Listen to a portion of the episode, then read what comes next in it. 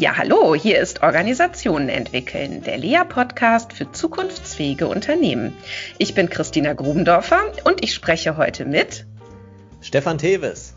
Genau, und zwar zur Frage, welche Zukunftshebel nutzt eigentlich die Next Generation of Business? Ja, hallo Stefan, ich freue mich sehr, dass wir heute hier äh, zum Austausch kommen miteinander. Ja, hallo Christina, ich freue mich auch sehr. Ähm, bin schon sehr gespannt, äh, was wir hier in den nächsten Minuten machen werden. Also nicht inhaltlich, sondern was für eine Welt wir aufmachen werden vielleicht. Also lieben Dank, dass ich hier bin. Ja, sehr schön. Ja, Stefan Tevis, du bist Professor für digitale Transformation und Innovation an der FOM, Hochschule für Ökonomie und Management. Du bist äh, Director of Business Innovation am Zukunftsinstitut und arbeitest dort an der systemischen Innovation und Transformation von Organisationen. Und du hast sogar noch eine dritte Rolle, nämlich als CEO von Realize fokussierst du dich auf die Gründung und Beteiligung innovativer neuer Geschäftsmodelle. 2020 ist dein Buch erschienen, gemeinsam mit noch ähm, zwei anderen Autoren und Autorinnen, Geschäftsmodelle in die Zukunft denken. Und äh, wenn ich das richtig verstanden habe, ist Ziel des Buches aufzuzeigen, wie Unternehmen ähm, gesellschaftliche und auch Megatrends nutzen können, um Geschäftsmodelle zukunftsfähig zu machen. Und auch erschienen, das möchte ich auch noch kurz erwähnen, ist eine sehr interessante Studie zum Thema Wirtschaft nach Corona, ähm, die man ja so als eine Art Anleitung zum neuen Unternehmertum lesen könnte. Wow, das ist also ganz schön viel, was dich da umtreibt. Und magst du uns denn kurz erzählen, wie du zu all dem gekommen bist oder was vielleicht so wichtige Stationen für dich waren auf dem Weg ins Heute, bevor wir auf die Zukunft schauen? auf dem Weg ins Heute. Ja, lieben Dank. Ähm, vieles äh, hört sich eher so separiert an. Ähm, schöne Einleitung, nehme ich demnächst mal auf. Ähm, und ähm, ja, dann brauche ich mich nicht selber vorstellen. Ähm, ich, ich glaube aber, dass alles so miteinander zusammenhängt. Also jetzt mal von der Genese, woher komme ich? Lustigerweise komme ich aus der Organisation Psychologie und Entwicklung, ähm, was jetzt vielleicht gar nicht mehr so abgebildet ist. Ähm, ich lange Zeit am Labor für Organisationsentwicklung gearbeitet, ähm, der Universität Duisburg-Essen und ähm, lange Zeit auch am Kulturwissenschaftlichen Institut da. Demzufolge bin ich immer schon, ja, wahrscheinlich interdisziplinär ausgebildet worden, obwohl ich es damals vielleicht noch gar nicht wusste. Ähm, Wurzeln in den Wirtschaftswissenschaften und irgendwie kombiniert sich es mittlerweile so alles in Richtung Zukunft. Und ähm, die Genese ist, ich war lange Zeit selbstständig auch noch mit unterschiedlichen ähm, Elementen, meistens im Bereich der Kommunikation und Organisationsentwicklung und seit ähm, 2017 bin ich an der FOM als Professor eingestiegen. Erst auch als Professor für Organisationsentwicklung. Lustigerweise, bis ich danach ja mhm. diese ganzen Trendentwicklungen, ich habe mich viel mit Nachhaltigkeit beschäftigt, viel mit Digitalisierung beschäftigt, viel mit Transformation. Und irgendwie wird mittlerweile zumindest so ein bisschen alles zusammenkommt. Und dann spielt so ein bisschen meine, meine Doktorarbeit vielleicht noch rein. Ich habe mich mit Systemtheorie beschäftigt und generell treibt mich seit Jahren um, wie im Endeffekt Wirtschaft aus dieser Linearität, aus diesem Silo eben in eine Verknüpfung, eine Vernetzung, in vielleicht auch den Umgang mit Komplexität vielleicht ein wenig ähm, ja, integriert werden kann. Ja. Und ja, dann äh, kam das Zukunftsinstitut sozusagen ins Spiel ähm, und ja, wir haben die Sachen immer mehr zusammengeführt und verdichtet. Darüber werden wir sprechen, denke ich. Genau, ja, super. Da haben wir wirklich auch viele ähnliche Interessen. Ähm, also kein, wahrscheinlich auch kein Wunder, dass ich auf dich gestoßen bin. ja, vielleicht starten wir doch mal mit Next Generation of Business. Ähm, vielleicht können wir ja mal unseren Hörerinnen und Hörern diesen Griff ähm, bisschen näher bringen. Also worum geht's denn da überhaupt? Ja, also die Wirtschaft nach Corona ist ja eine Studie, die jetzt nicht explizit von mir nur äh, geschrieben wurde, sondern die wir vom Zukunftsinstitut geschrieben haben. Du hast ja bereits erwähnt, äh, offiziell in der Rolle ähm, Director of Business Innovation, ähm, vielleicht so ein bisschen äh, kann man auch als wissenschaftliches Fundament ähm, abbilden und da haben wir uns ganz, ganz klar mit der Next Generation beschäftigt. Im Kontext, ähm, ich weiß nicht, äh, inwieweit ihr mit dem World Economic Forum schon äh, zu tun habt, mit Sicherheit mhm. immer mal wieder.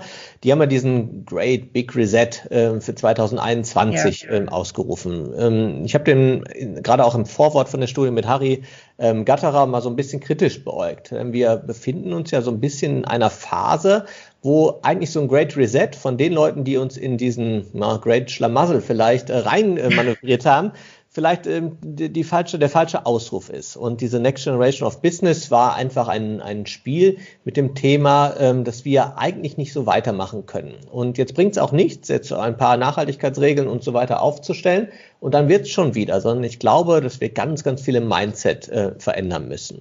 Und wir haben den Begriff ohne in einer komplett festen, starren Definition einfach mal so äh, definiert, dass ganz, ganz viele Sachen zusammenspielen. Und vielleicht steht der Flamingo auch äh, für das, was wir damit aussagen wollten. Denn der Flamingo ist ja derjenige, der sowohl im Rudel lebt, wir merken es ja an Corona-Zeiten gerade extrem, wie uns soziale Beziehungen abgehen, ähm, der aber auch an unterschiedliche Orte äh, fliegen kann, der vernetzt ist, der aber auch schön ist, also wo Design, wo Vernetzung, also auch Konnektivität oder digitale Elemente eine Rolle spielen und irgendwie in diesem Impact dann zusammenkommen. Und darum ging es uns. Uns ging es ja. bei der Next Generation nicht darum, dass wir mehr jüngere Leute brauchen. Die brauchen wir auch, aber wir brauchen unabhängig von Soziodemografie Menschen mit einem Mindset, die verstehen, dass immer mehr vom Alten nicht in irgendeiner Weise zu einem Reset führt, der dringend notwendig ist, sondern immer mehr vom Alten führt zu immer mehr vom Alten.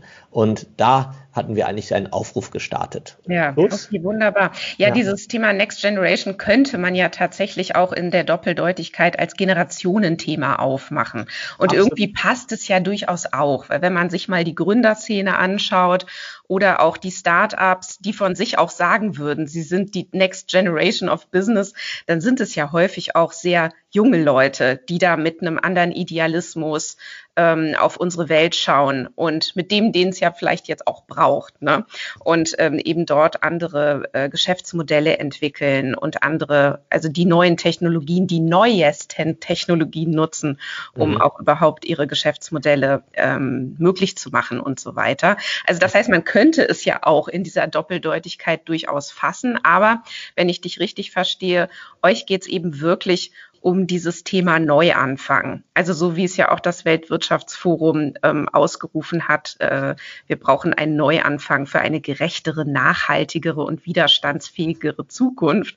Mhm. Und ähm, ich habe das natürlich auch gelesen, dass ihr gesagt habt, ja, okay, schön, dass ihr das jetzt sagt, wo ihr doch bisher alles versaut habt und, und, und uns hier reingeritten habt in eine globale Wirtschaft, die also ähm, nicht auf die äh, wirklichen Zukunftsrisiken schaut? Oder ist das jetzt zu kritisch äh, zitiert? Ähm, ja, zitiert, also und der Grundgedanke ist halt systemische Wirtschaft, also ja. da wirklich in Zusammenhängen zu denken und in Komplexität zu denken. Und da sind wir wirklich weit abgekehrt. Also wir sehen es ja in ganz, ganz vielen Bereichen, äh, auch unserer täglichen Arbeit, dass wir immer so an Systemgrenzen kommen. Also wenn wir über Wirtschaft sprechen, dann können wir zum Beispiel nicht ins Bildungssystem, weil das ein anderes System ist. Also diesen Systemsprung zu machen. Und wir haben ganz, ganz viele Grenzen aufgebaut. Und wir vom Zukunftsinstitut haben ja auch immer diese unglaublich große gesellschaftliche Brille, die wir mitnehmen. Einfach Megatrends jetzt mal als Stichwort.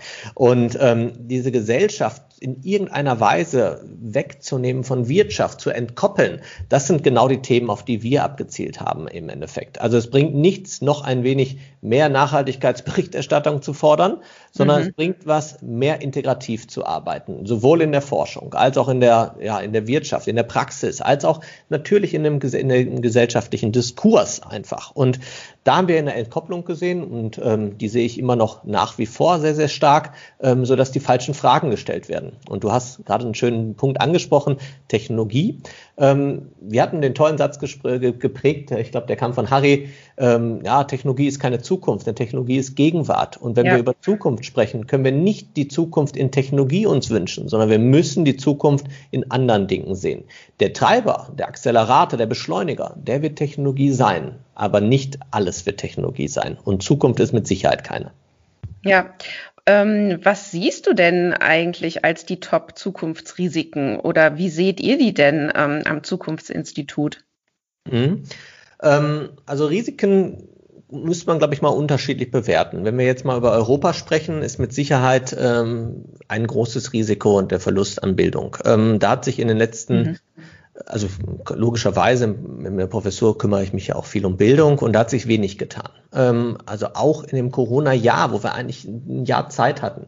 Ähm, wir sprechen immer häufig und das ist eben dieses Problem der Reduzierung auf Technologie im Sinne von Hardware. Wie kommt Hardware an? Natürlich brauchen wir die auch, aber wir brauchen vor allem neue Inhalte. Ähm, wir müssen uns anders mit Themen auseinandersetzen und Risiko in einer Zeit, wo wir eigentlich ja Unsicherheit aus unserem Leben verbannt haben, kommt jetzt durch Corona wieder auf. Also auf einmal mhm. sind wir in so einer Risikowelt und ähm, ja, wollen es eigentlich gar nicht. Und wo sind große Probleme? Bildungssystem ist ein großes Problem, Wirtschaft mit Sicherheit. Wir sind eben gerade in, in Deutschland auch sehr B2B ähm, abhängig, wenig B2C abhängig. Digitalisierung ist mit Sicherheit nicht angekommen, auch wenn wir uns natürlich immer gerne äh, schönreden in, in vielerlei Hinsicht. Und dann haben wir natürlich noch ein großes Problem, ähm, gesellschaftliche Teilung. Ähm, also wenn, wenn die Gesellschaft in irgendeiner Weise ähm, ja, ver verloren geht ähm, äh, im Sinne einer Gemeinsamkeit ähm, und wir immer, immer mehr in einzelne kleine isolierte Teilgruppen gehen, dann ja, hat man eben Platz für Populismus, ja, für die, mhm. für die Demagogen, die ja auch in großen Teilen in der Welt aktuell ähm, einen großen Siegeszug haben. Wobei ich auch da sagen muss, in den letzten Monaten ähm, gibt es ja viel Hoffnung auch, eben, dass diejenigen, die lange Zeit geschwiegen haben und zum Beispiel Demokratie für selbstverständlich erklärt haben, auf einmal aufstehen und auch gegen die, die Demokratie eben für ja, eine falsche Regierungsform halten, aktiv Stellung beziehen. Also wir sind ja. im großen Wandel und ähm, ja, und die Vereinigung sozusagen ist so einer der Herzensthemen und wir können es nicht mehr separiert sehen.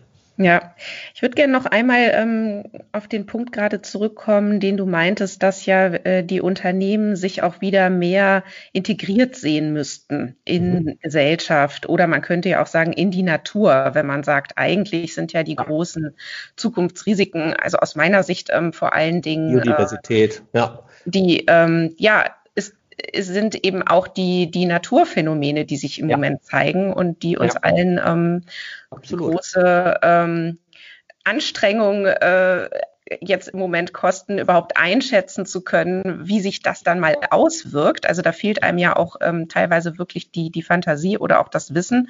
Aber die Szenarien, die da ja ähm, gezeichnet werden, sind dann doch ähm, sehr ernst zu nehmen. Ne? Also wenn das dann mal so eintreten würde, dann werden also viele Unternehmen äh, ganz anders ihr, ihr Business machen müssen. Mhm. Aber ähm, wenn man jetzt nochmal systemisches Management nimmt, den Stichwort, das Stichwort hast du ja auch gerade gebracht, dann ist ja kluge oder intelligente Unternehmensführung sowieso immer wieder das ähm, in Betracht nehmen der relevanten Umwelten. So.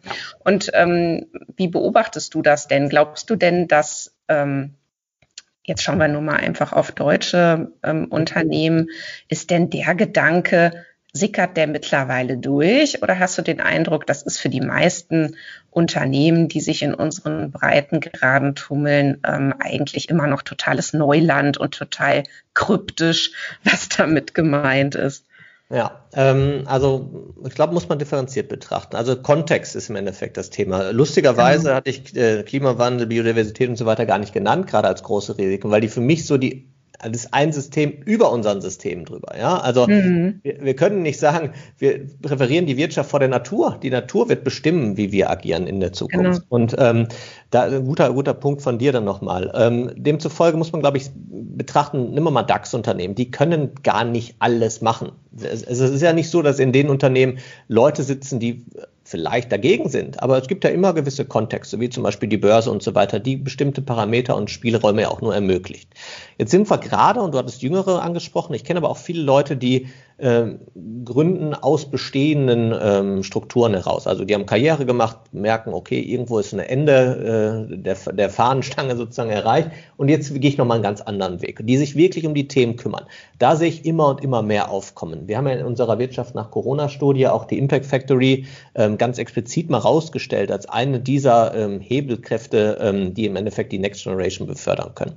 Bei den größeren Unternehmen sehe ich es in Teilen ja und in ganz, ganz vielen Teilen nein. Und wir haben immer wieder diese, diese, diese Referenz, dass wir sagen, ja, aber die anderen in der Welt machen es ja auch nicht. Und ähm, sozusagen ist immer der andere schuld. Ja, es gibt ja, ich glaube, von Peter Senge damals diesen Feind da draußen Spruch, den ich immer ganz toll finde. Ich selber bin nie schuld, aber da immer der andere ist schuld. Ja, und. Ähm, ja, und, und da sehe ich einfach sehr, sehr schwierige Entwicklungen. Ähm, also wir, wir tun uns schwer. Ich habe große Hoffnung auch, dass der Druck der nachfolgenden Generation einfach immer und immer höher wird, ähm, denn wir können das nicht mehr kontrollieren einfach. Ähm, und irgendwann kippt's halt. Ja? Also dieser Turning Point, wo wir einfach diese Entwicklung nicht mehr zurückschrauben können, der wird unglaublich hoch sein. Und jetzt haben wir die erste Konsequenz vielleicht sogar schon erlebt. Ja? Also der Mensch ja. und die Natur rücken immer, immer näher zusammen das hat gewisse Nachteile auch mit sich. Und zum Beispiel auch die Erhöhung der, der, des Risikos, ein, ein, ein Virus zu übertragen. Und das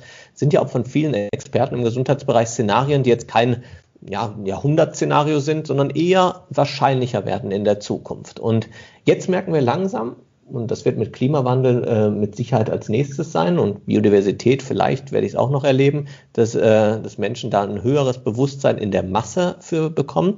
Ähm, es wird, sind so langsam jetzt diese, diese Kipppunkte, ne? wo einfach, mhm. wo wir mhm. merken, wir müssen anders mal ran an die Sache. Und ja. da, gibt es tolle, tolle Elemente. Ne? Also ja, aber eigentlich ja, also eigentlich ja ein tolles äh, Momentum jetzt gerade, ne? Und jetzt ähm, wird sich tatsächlich auch die Wirtschaft, ähm, denke ich, separieren. Ne? Also es wird viele geben, die wollen so schnell wie möglich wieder zurück ins alte Arbeiten kommen. Ne? Oh, und ja und, und, und ähm, wehren sich auch mit Händen und Füßen dagegen, jetzt im Moment was zu lernen. Also da bin ich immer wieder auch erstaunt, aber ich finde es interessant, ja. Und dann gibt's eben, und ich glaube, das ist also aus meiner ganz beschränkten Blasensicht der kleinere Teil, der jetzt nicht mehr zurück will und der jetzt sagt, so, jetzt ähm, müssen wir ganz anders äh, äh, wirtschaften und jetzt müssen wir ganz andere Unternehmen gründen und ganz andere Produkte und ganz anders miteinander uns vernetzen. Mhm. Ähm, ich habe den Eindruck, das ist im Moment noch der kleinere Teil oder bin ich da jetzt zu ja, pessimistisch? Also ja. Hier gebe ich der, also der kleine, immer B-Corps zum Beispiel, auch ein schöner Ansatz zum Beispiel. Gibt ja auch viele andere Ansätze wie genossenschaftliche Modelle dann im, im Konkreten einfach, ähm, wo wir einfach viele, viele, also viel mehr Leute haben als früher, die sich aufmachen, aber in dem Gesamtkontext immer noch sehr wenige sind. Ähm, also da, da bin ich komplett dabei. Nur wenn ich jetzt mal so betrachte, die Entwicklung der letzten 15 Jahre in dem Themenbereich, die nimmt schon drastisch zu. Ne? Wenn wir in den 70er Jahren angefangen haben, über Thema Nachhaltigkeit langsam so ein bisschen aufzubauen und ähm, irgendwie auch ein Bewusstsein zu erzeugen, habe ich das Gefühl, dass in den letzten Jahren einfach der Druck und auch die Masse an Menschen immer noch verhältnismäßig klein, aber die Masse an Menschen immer, immer mehr werden. Und ähm, da habe ich ganz große Hoffnung. Und, ja. Du meinst jetzt die Masse an Menschen, die einfach merken, so geht es jetzt nicht weiter, genau. wir müssen jetzt wirklich genau. anders, äh, grundlegend anders ähm, genau. Dinge genau. angehen. Ja, ja, ja. Mhm. definitiv. Ähm, wir haben jetzt ja auch unsere Leitfrage nicht umsonst äh, so gesetzt, dass wir sagen, welche Zukunftshebel nutzt denn mhm. die Next Generation of Business? Und du hast jetzt auch schon hier und da ein paar genannt. Welche hast du denn da noch so im Sinn und was gibt's da vielleicht auch für Beispiele, also dass unsere Hörerinnen und Hörer ähm, vielleicht auch noch besser nachvollziehen können, was heißt das denn dann in der unternehmerischen Praxis eigentlich, Zukunftshebel zu nutzen? Das hört sich ja erstmal wahnsinnig abstrakt an auch, ja. Ja. Also das Konzept der Zukunftshebel, das wir entwickelt haben am Zukunftsinstitut auch, ähm, also ein Hebel ist ja ein Kraftwandler, also irgendwas, was sozusagen ja in die richtige Richtung strömt. Und wenn wir, du hattest gerade ein schönes Thema gehabt, wir haben die, die Trend Canvas ja mal gebaut, wo wir die Natur ganz nach rechts als höchste Wirkungskraft einfach auch gesetzt haben. Ähm, und jetzt haben wir das Ganze mal auf Wirtschaft übertragen. Also aus unserer Sicht gibt es drei verschiedene große Hebel und auch in der Reihe der Wirkungskraft. Antriebshebel, Potenzial und Werthebel. Im Antriebshebel ähm, gibt es aus also gibt es ein Innen und ein Außen. Wenn wir systemisch schauen, gibt es ja irgendwo eine Grenze. Unsere Organisation hat irgendwo eine Grenze, die wir bewusst setzen können. Und Zukunft gestaltet sich ja nicht, indem ähm, Zukunft da ist und wir warten auf Zukunft, sondern wir können ja aktiv Zukunft beeinflussen durch unsere Handlungen einfach. Und demzufolge ist ja systemisch bedacht immer der innere Antrieb, der größte Hebel. Jetzt haben wir lange Zeit diese Purpose-Debatte gehabt, die aus unserer, aus meiner Sicht, ich kann nur für mich immer sprechen, unerträglich ist. Ähm, ja. Denn da ist eine Marketing, eine Marketingblase, die unglaublich aufgeladen ist von Leuten, die mit dem Thema Purpose im, im Gesamten oder in der Tiefe nichts zu tun haben. Ja. Wenn wir mal erst den Antrieb geben, gibt es immer einen Sinn und einen Zweck, logischerweise einer Organisation. Der Sinn, den zum Beispiel in der Förderung ähm, der Next Generation of Business, der kann ja da sein, aber der Zweck der Organisation ist das, was die Organisation langfristig erhält. Und da haben wir ein, ein tolles Modell, Grounded Model, vielleicht auf der ZI-Seite mal äh, auch, auch äh, recherchieren, wo wir gesagt haben, es gibt Geld und Botschaft und du brauchst beide Elemente. Und wir sind mhm. ja, wenn wir über Nobelpreis sprechen, Narrative Economics, sind wir ja sehr stark im Narrativen, also auch im Botschaftsraum unterwegs. Aber wir dürfen nicht mehr trennen. Und das ist für uns ein großer, großer Hebel. Erstmal zu definieren, was ist in der Organisation, was ist außerhalb der Organisation. Denn viele Organisationen wünschen sich ganz, ganz viele Sachen, die aber nicht Teil der Organisation sind. Und die, die Idee dahinter ist, zu sagen, wenn du Schritte machst, also Spielzüge, dann musst du immer wieder Geld und Botschaft vereinen. Vielleicht mal jetzt einfache Beispiele. Du, Führungs, ähm, Führungskräfteentwicklung. Ähm. Und da gibt es ja ganz, ganz viel, was wir uns wünschen, was wir vielleicht auch normativ fordern von Führungskräften. Und das ist alles Botschaft. Wenn du das im Geldraum, also zum Beispiel in den Verträgen, in den Anreizen, in den Zahlungsströmen, wenn du das nicht integrierst, dann kannst du da so viel reinpacken in den Botschaftsraum an Purpose Marketing Blase, wie du möchtest. Du wirst es nicht ändern in der Organisation. Denn Wirtschaft kann immer durch die zwei Medien Geld und Botschaft aufrechterhalten werden. Das dürfen wir nie vergessen. Wir dürfen aber nicht nur auf ein Pferd setzen. Und deswegen auch meine Idee, wenn wir über Nachhaltigkeit sprechen, waren wir Ewigkeiten im Botschaft, im, ich würde es fast schon missionarischen Botschaftsraum sagen. Wir, also ganz viel auch Richtung Verbote. Aber der Geldraum kam nie mit und äh, das kippte halt. Und wenn wir beides nicht vereinen, dann wird Veränderung immer schwer sein, weil System Wirtschaft nun mal so funktioniert, auch ein Unternehmenssystem als Subsystem der Wirtschaft. Und dieser Antrieb oder dieser Zweck der Organisation, der ist derjenige, der dann nachher auch den äußeren Antrieb bestimmt. Draußen passiert unglaublich viel. Von großen Veränderungsbewegungen wie Megatrends bis zu technologischen Sachen wie kennen wir alle, KI, Blockchain und so weiter. Aber ja. wir müssen zunächst den Zweck der Organisation bestimmen. Und der Zweck der Organisation kann natürlich teilsinnbehaftet sein, aber nicht nur. Denn eine Organisation muss immer auch einen Geldraum haben und nie nur einen Botschaftsraum. Das dürfen wir nie vergessen, weil ansonsten sind wir irgendwann entweder pleite oder müssen Aufträge annehmen, für die wir eigentlich gar nicht einstehen wollen, damit wir auch das System noch ans, an, ans Laufen erhalten. Ja. Das so mal in, in, in den Antriebskontext vielleicht so, wie wir denken. Ja, wunderbar. Ähm, jetzt hattest du aber noch andere Hebel genannt, ne? Wertehebel genau. und was war das dritte? Potenzial. Potenzial. Ah, Potenzial. Das zweite. Also wenn du den Antrieb hast aus dem Innen- und Außenantrieb, ähm, dann siehst du natürlich im Potenzialraum eine Verknüpfung. Und auch hier kann man wieder innen außen gut spiegeln. Nehmen wir Kunden.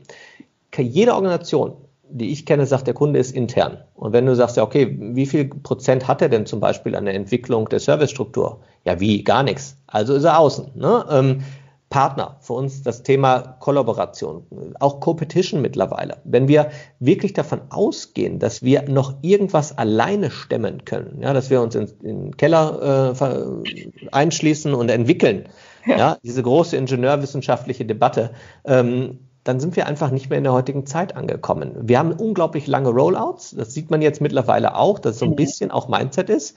Ähm, ich persönlich halte das Thema Impfstoff für eine dieser ganz, ganz, ganz dramatischen äh, Fehlentwicklungen, die wir gerade, die gerade diese, diese, dieses, diese Systemgrenze auch aufzeigt. Und dann haben wir das Thema Organisationspotenziale auch.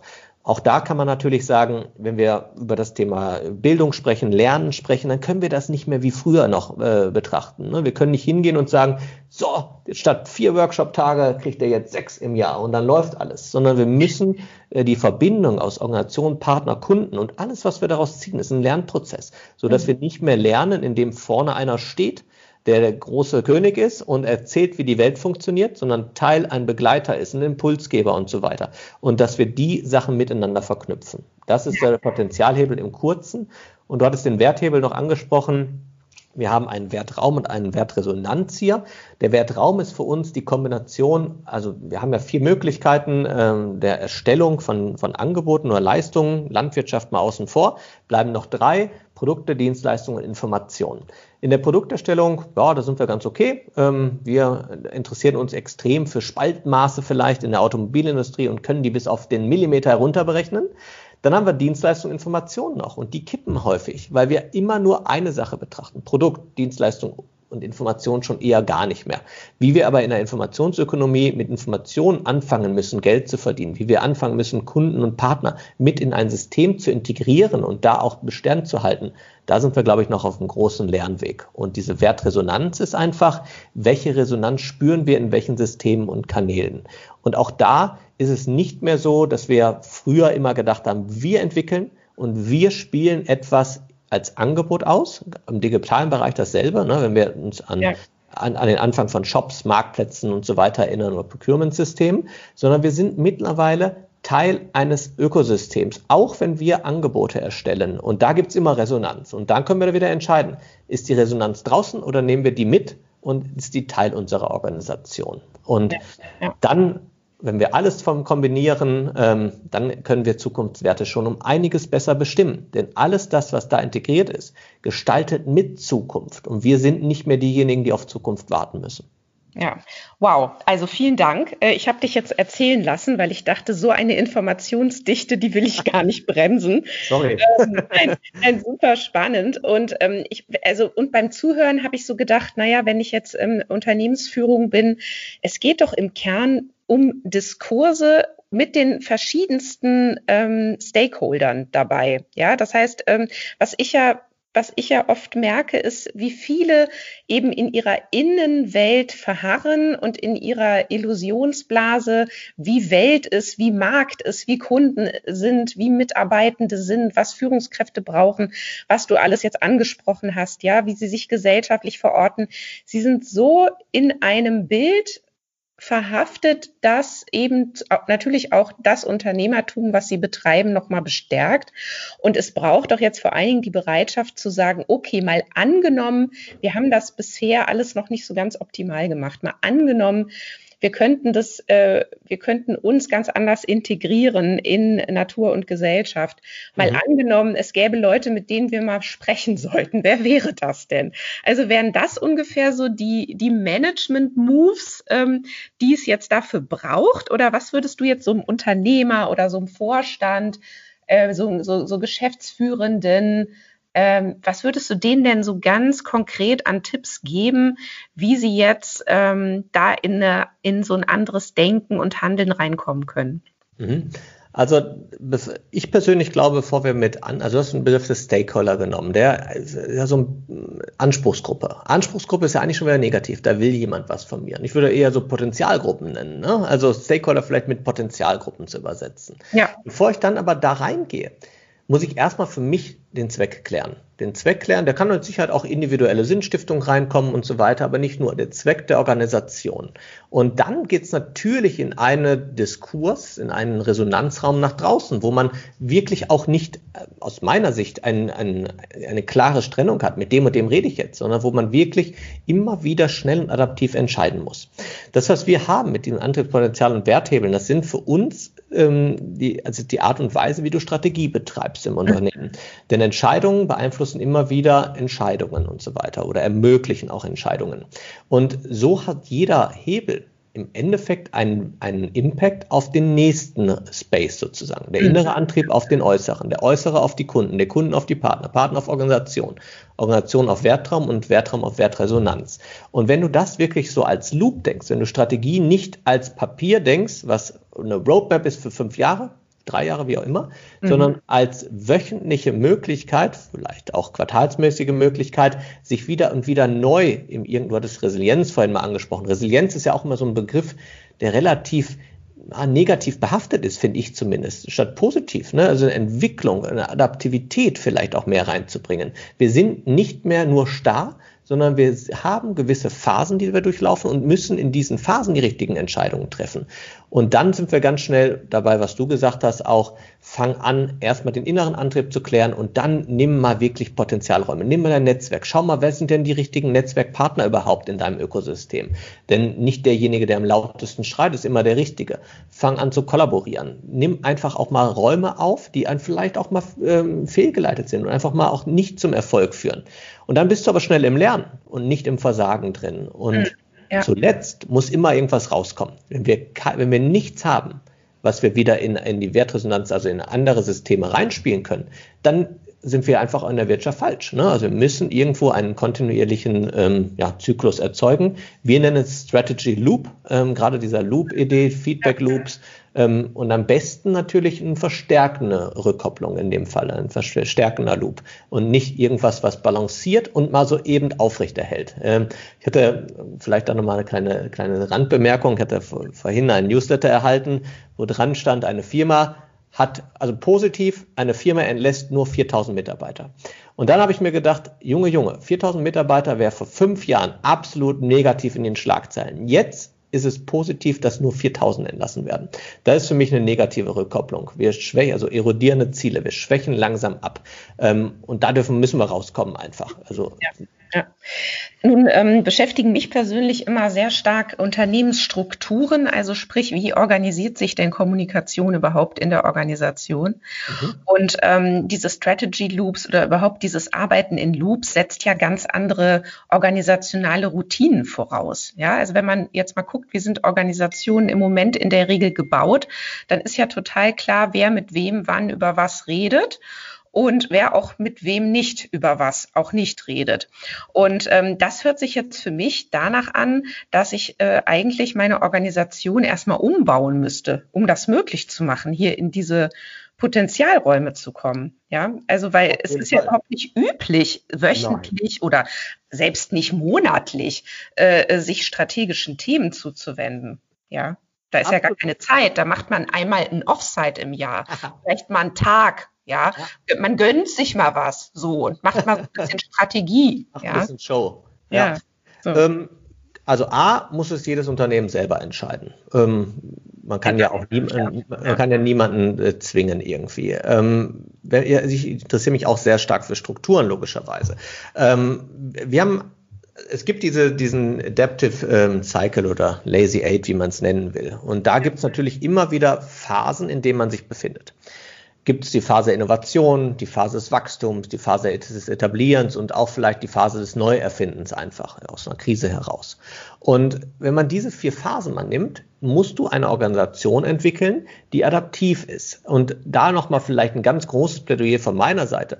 Agilität ist nicht der Schlüssel zum Erfolg. Ähm, denn wenn wir in der Phase etablieren sind, dann brauchen wir einfach auch mal ein paar Standardprozesse vielleicht. Nur müssen wir als Organisation verstehen, in welcher Phase ähm, sind wir als Organisation. Vielleicht auch in einem bestimmten Hebel zum Beispiel. Ja, also ja. nehmen wir mal diesen Antrieb. Sind wir im Innovieren? Probieren wir ein bisschen aus. Ne? Trial and Error vielleicht. Sind wir im Wachstum und äh, haben gerade so ein bisschen Fahrt aufgenommen mit dem Thema? Müssen wir irgendwas etablieren, also in der Organisation verbreiten?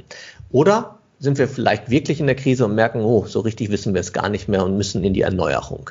Und dann ist Mindset, also wir kennen es ja alle, dass das Mindset alles schlägt in der mhm. Organisation, ist die Arbeit an Mindset ein toller Punkt, weil aus meiner Sicht sind wir nie dazu erzogen worden. Niemals. Wir sind dazu erzogen worden, ähm, also die, die Sozialisierung im Bereich des Lernens oder der Bildung, im Endeffekt genau das nicht zu tun, sondern Standards, äh, nur Standards zu machen. Ja. Das fängt an mit Klausuren und das hört mit Sicherheit äh, nicht auf äh, nur nach der Schule, sondern es zieht sich auch ganz, ganz breitflächig im äh, Erwachsenenbildung fort.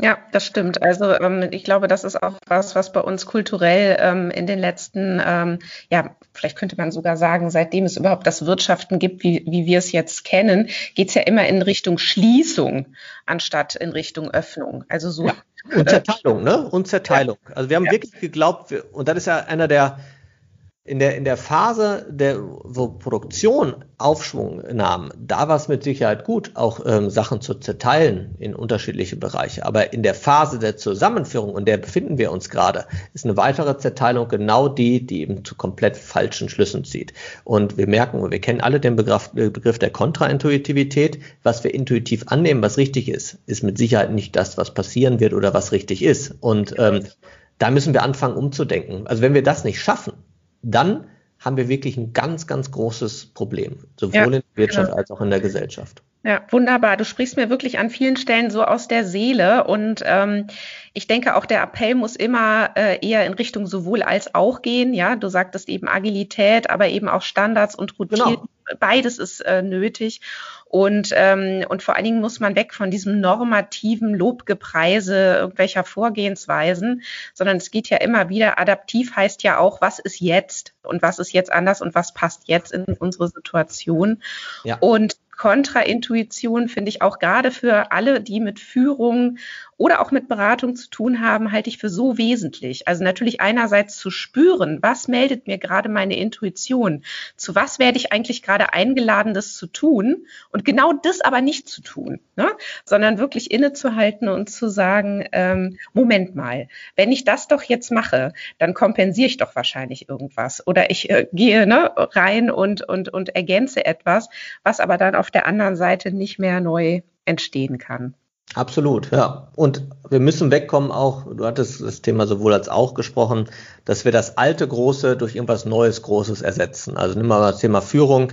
Ja, wir haben jetzt irgendeine neue Führungsidee und das ist die einzige, die funktioniert. So funktioniert die Welt nicht mehr. Dafür haben wir zu viele Individuen und ja, jeder hat auch, und das ist halt auch das Thema Führung, ne? Also mal auf Menschen eingehen und nicht Menschen wegverwalten und Menschen fördern und Menschen befähigen. Darum geht's eigentlich. Und da braucht jeder ein bisschen was anderes. Und wir werden nicht mehr diesen einen einzigen Stil haben in der Zukunft, der für alle gilt. So müssen wir uns dran gewöhnen. Das stimmt. Ein schönes Schlusswort, denn unsere Zeit ist leider schon rum. Ich könnte jetzt wirklich noch ewig mit dir weiter quatschen. Vielleicht können wir das ja ein anderes Mal auch noch mal fortsetzen, dann ohne Zuhörer oder mit anderen Zuhörern. Auf jeden Fall schon mal ganz herzlichen Dank für den Austausch, Stefan Teves. Ganz lieben Dank. Schönen Nachmittag noch an alle. Ciao. Ciao. Ja, das war Organisationen entwickeln, der LEA-Podcast für zukunftsfähige Unternehmen. Die Show Notes, weitere Links und weitere Informationen zu diesem Podcast findet ihr wie immer auf der LEA-Website unter www.become-better.org. Vielen Dank fürs Zuhören und bis zum nächsten Mal. Tschüss.